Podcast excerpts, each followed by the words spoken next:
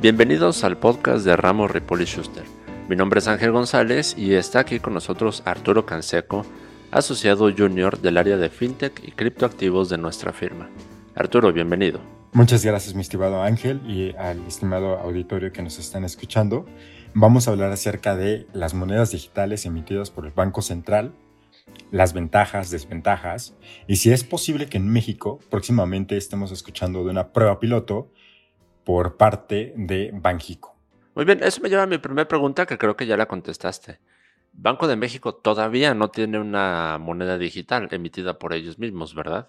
Como tal, mi estimado Ángel, no hay un pronunciamiento de Banco de México que va a emitir una prueba piloto de una moneda digital, ya que actualmente considera mantenerse un poquito a la distancia con el tema de los activos digitales. En este caso, eh, la ley para regular instituciones de tecnología financiera en su artículo 30 refiere a, estos activos virtuales como aquella representación de valor registrada electrónicamente que servirá para, llevar cualquier acto como compra, venta de, de algún producto. Y algo muy importante es que no se considerarán como monedas de curso legal. Al contrario, que vamos a ver más adelante en este episodio, las monedas digitales sí forman parte de ser una moneda de curso legal, pero de forma digitalizada. Por ejemplo, el día de hoy me levanté, hice mi rutina habitual antes de venir a la oficina y compré mi café en, un Starbucks, ¿no? Y pagué con mi tarjeta prepagada eh, del mismo establecimiento. Años atrás tenía mi bolsillo lleno de monedas y billetes y se caían y, y menudo lío de pagar con ellas porque era un caos, ¿no?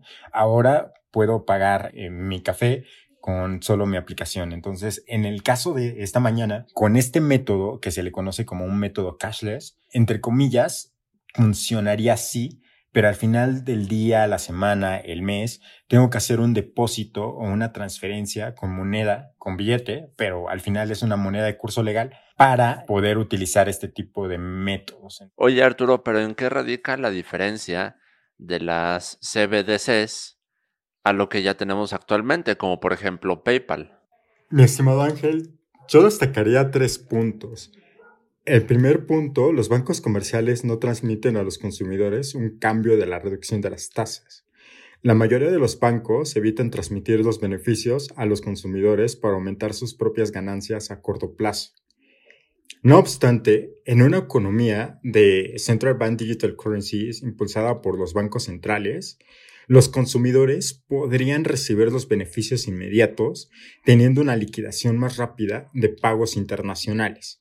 En segundo punto sería la transacción de una CBDC es automática. Cuando una transacción convencional con un sistema como PayPal es probablemente más tardada. Y tercero, uno es una moneda digital y la otra es un servicio de pago. PayPal es directamente un servicio de pago.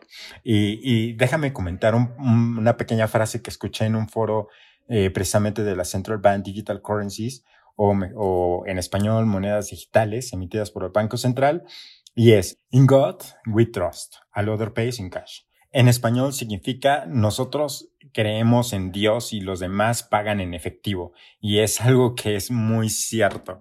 Eh, actualmente encontramos un sinfín de artículos eh, foros y artículos de investigación que, que refieren el tema de las monedas digitales.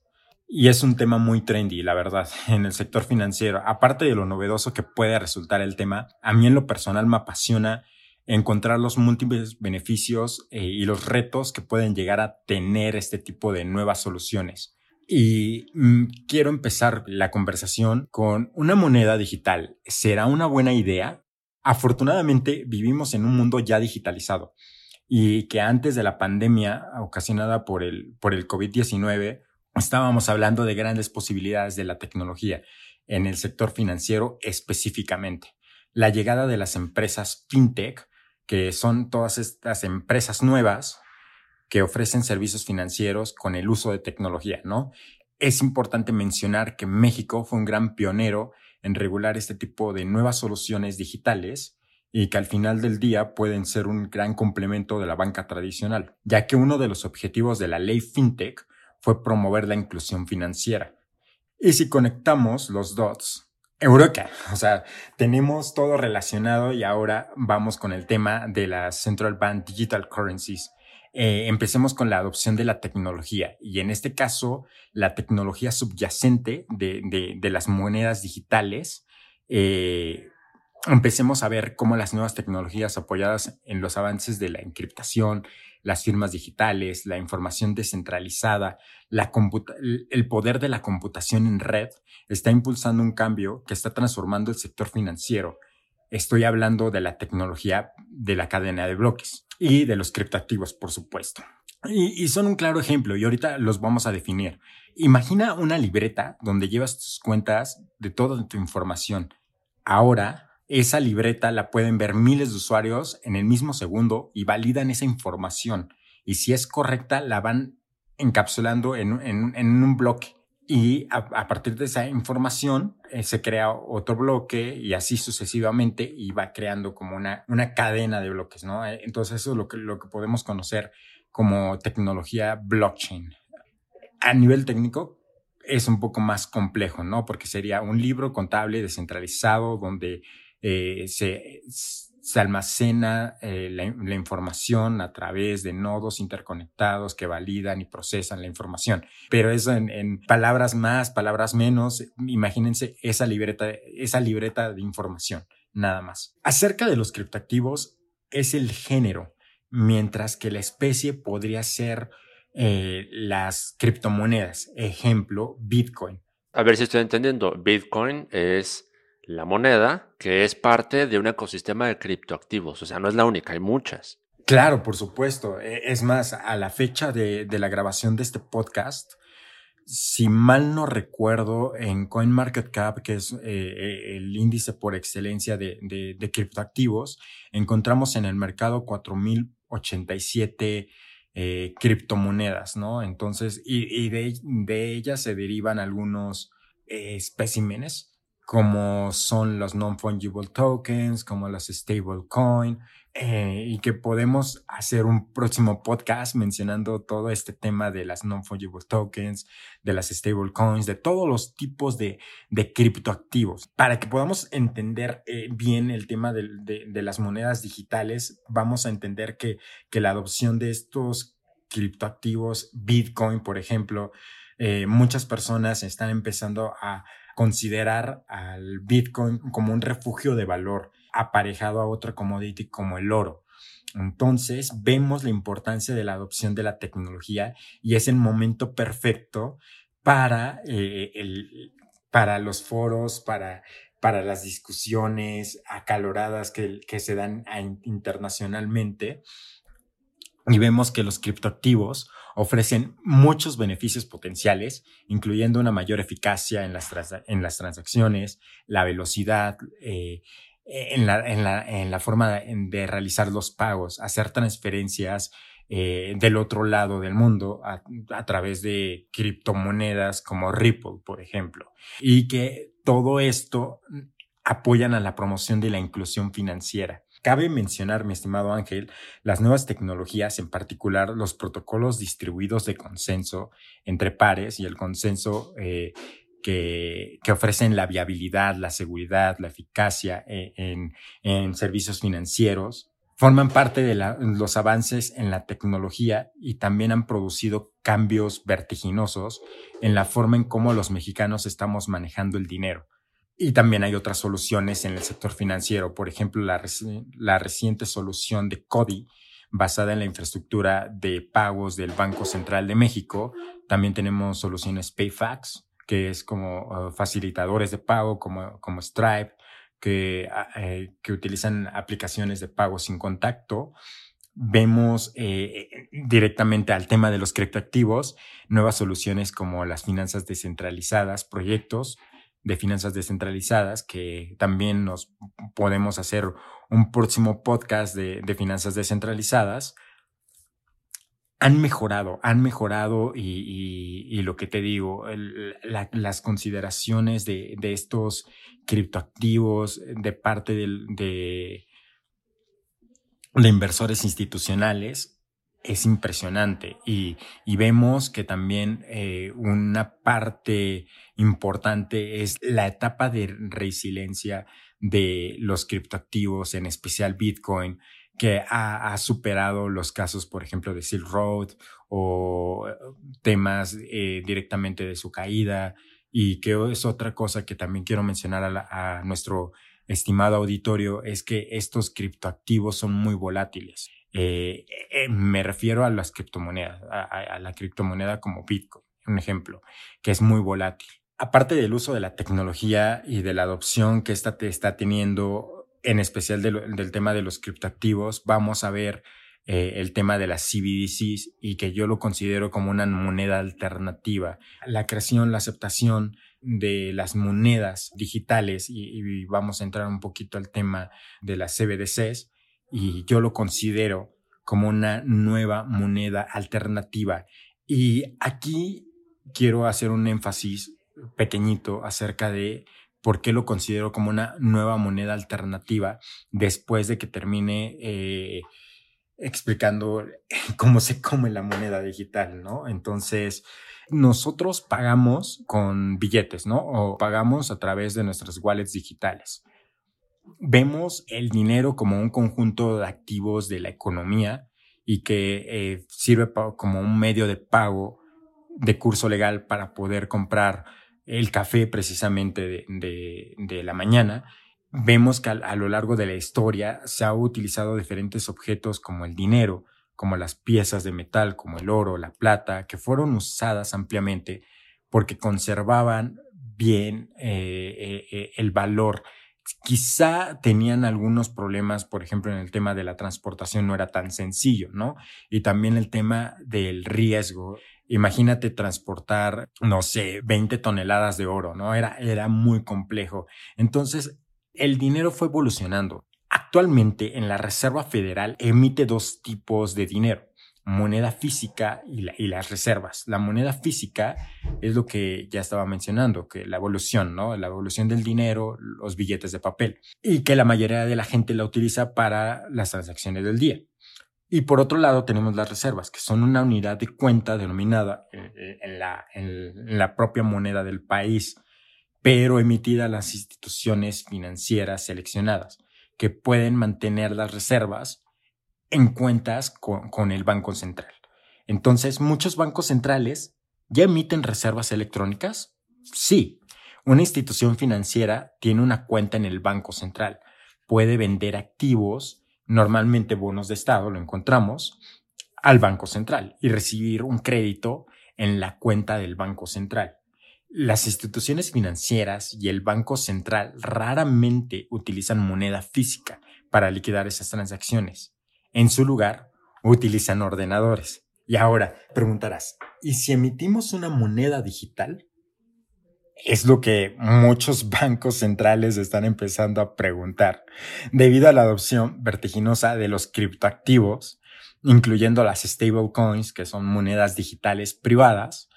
Estos últimos años, varios bancos centrales están considerando en sus planes de trabajo el establecimiento de monedas digitales con la viabilidad y los riesgos que son inherentes a este tipo de criptoactivos, ¿no?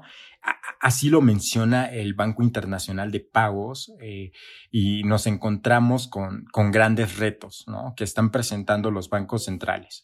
Por un lado, tenemos que algunas leyes no están preparadas para autorizar la emisión de las Central Bank Digital Currencies o monedas digitales emitidas por el Banco Central. Un ejemplo, pues nuestro país, ¿no? Estamos teniendo una pequeña complicación ya que, como lo mencionaba al principio del podcast, el Banco Central Mexicano está considerando mantener su sana distancia con este tipo de tecnología.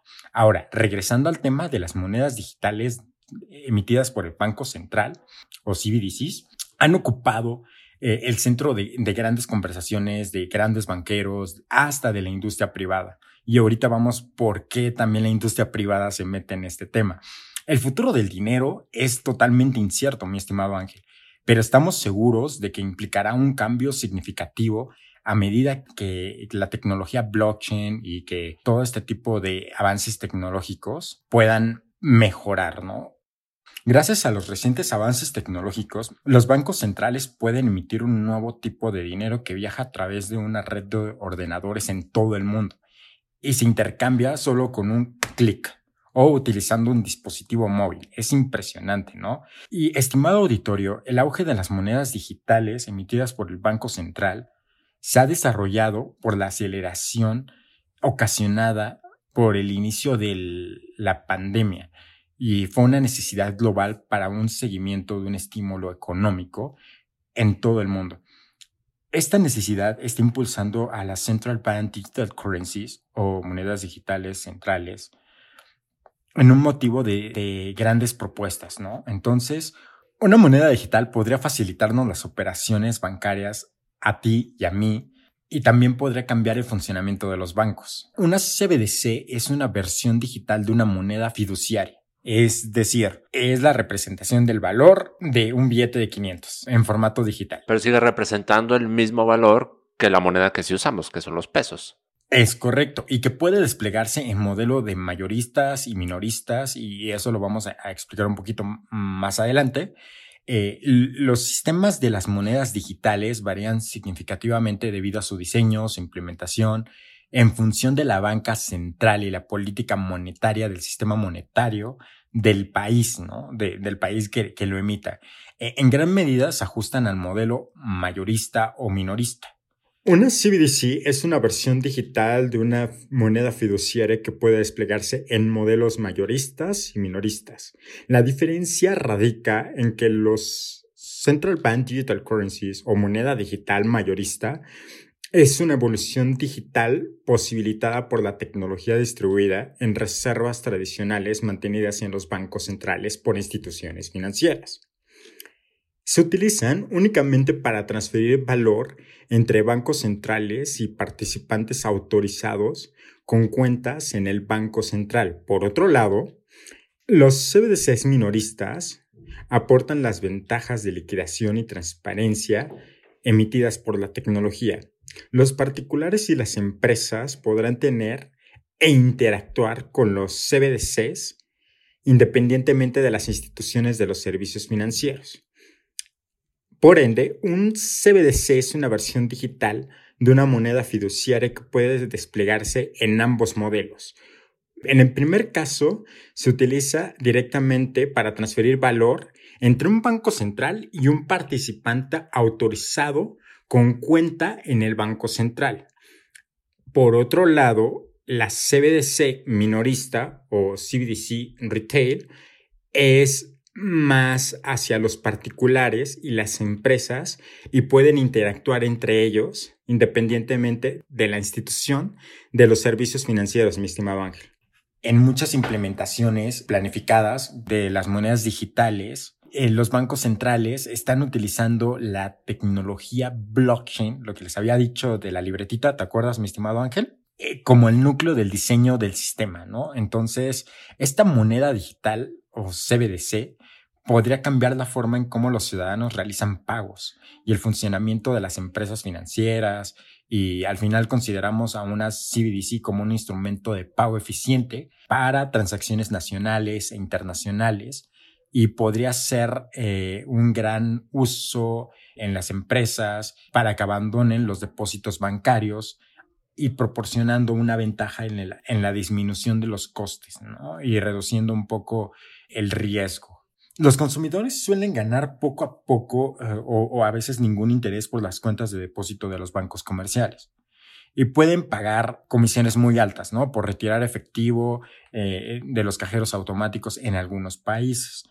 Los comerciantes pagan algunos, algunas tasas importantes de intercambio para aceptar pagos con tarjeta de, de crédito o débito y esas tasas reflejan los costes operativos, ¿no? como, como los márgenes de beneficio de las empresas financieras eh, emisoras de estas tarjetas. Un banco central podría ofrecer una moneda digital sin costo alguno para las empresas, que podría ganar intereses sobre los saldos que mantienen el Banco Central, aunque el Banco Central asumiría los costes no despreciables de mantener los registros de las transacciones digitales.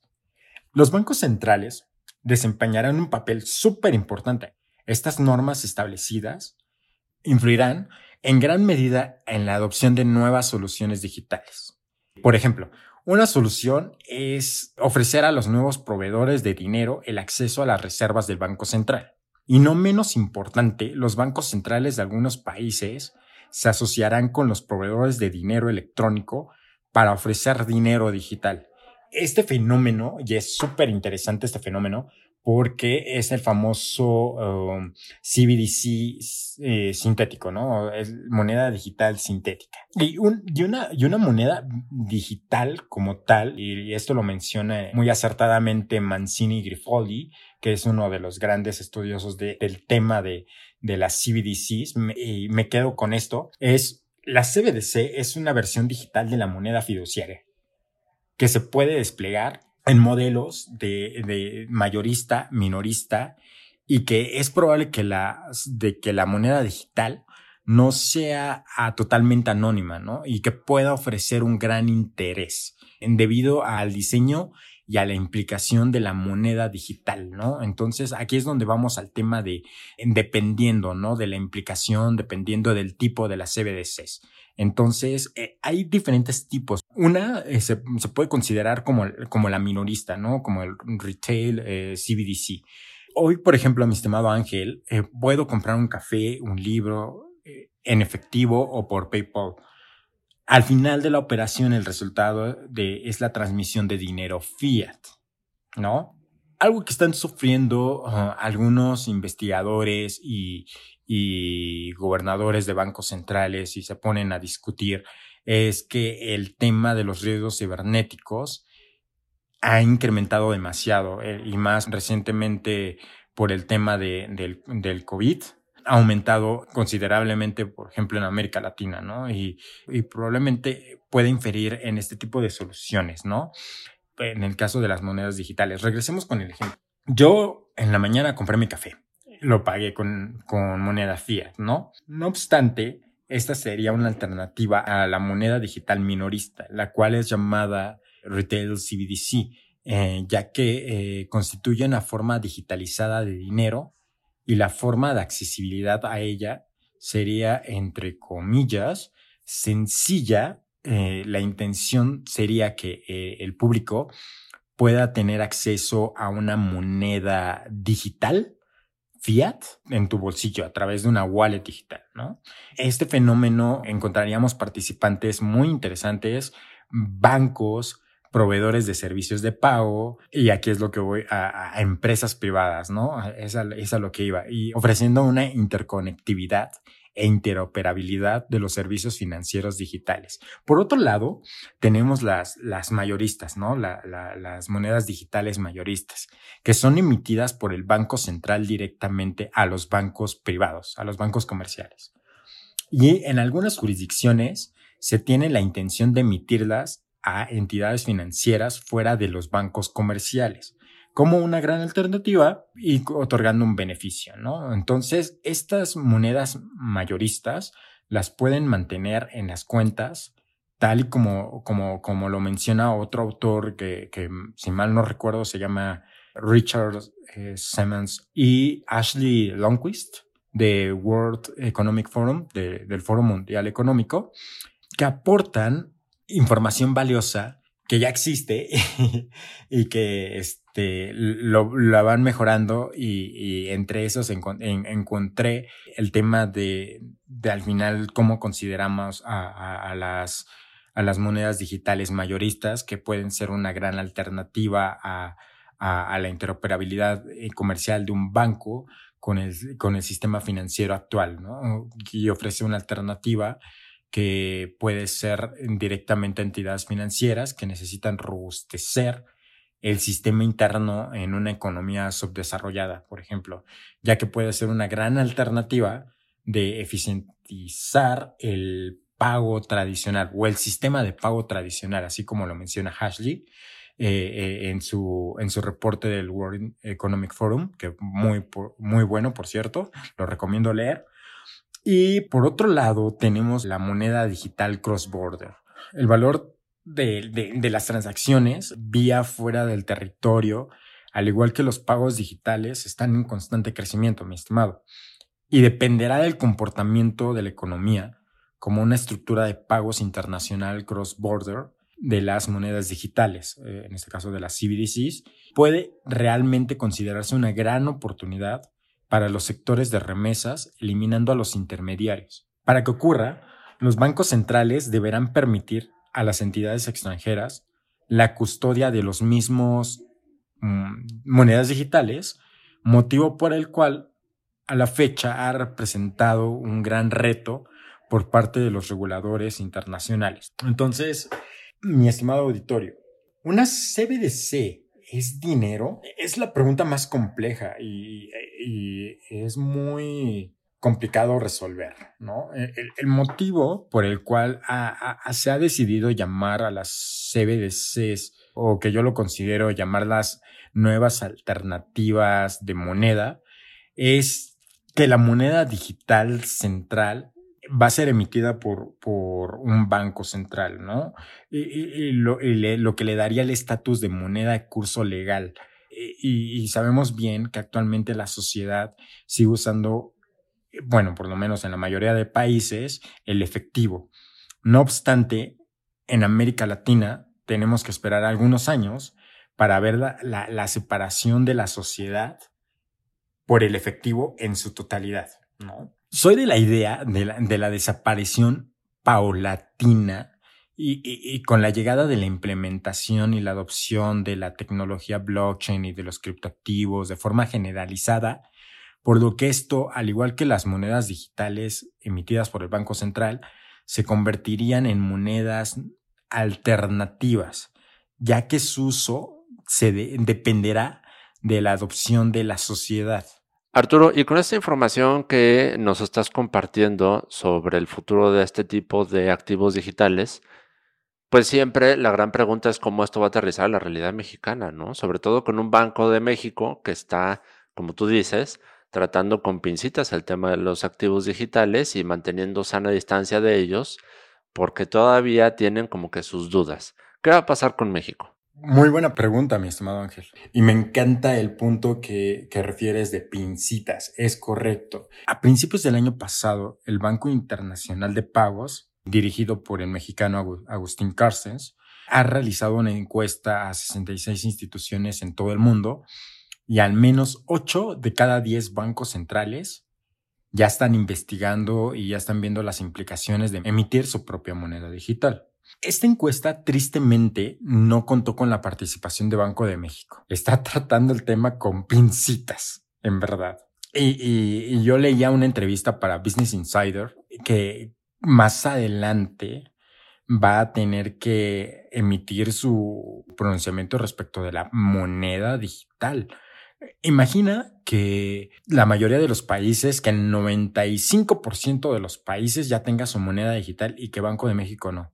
¿Te imaginas que el 90% o más de los países ya tengan su moneda digital y Banco de México no?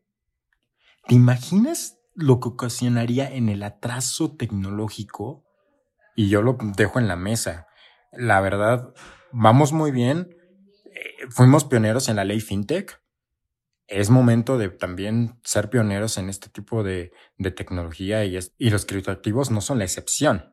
La verdad, yo estoy seguro que vamos a ver más adelante el pronunciamiento del Banco de México y espero que sea favorable de que próximamente esté trabajando sobre su proyecto, ¿no? Y como conclusión, mi estimado Ángel y, mi estimado auditorio, tenemos grandes expectativas sobre la transformación y estamos totalmente seguros de que estas nuevas soluciones cambiarán la economía global tal y como la conocemos hasta ahora. Muchísimas gracias, mi estimado Ángel, estimado auditorio. Fue un placer platicar un poco de las monedas digitales emitidas por el Banco Central. Muchísimas gracias a ti, Arturo. Con nosotros estuvo Arturo Canseco, miembro del equipo de FinTech y criptoactivos de Ramos Ripoli Schuster. Este es el podcast de Ramos Ripoli Schuster. Nos pueden escuchar en todas las plataformas de podcast Y para cualquier duda sobre este u otros temas nos pueden escribir en nuestras redes sociales en donde nos encontrarán como Ramos Ripoli Schuster en Facebook, LinkedIn, Instagram y Twitter.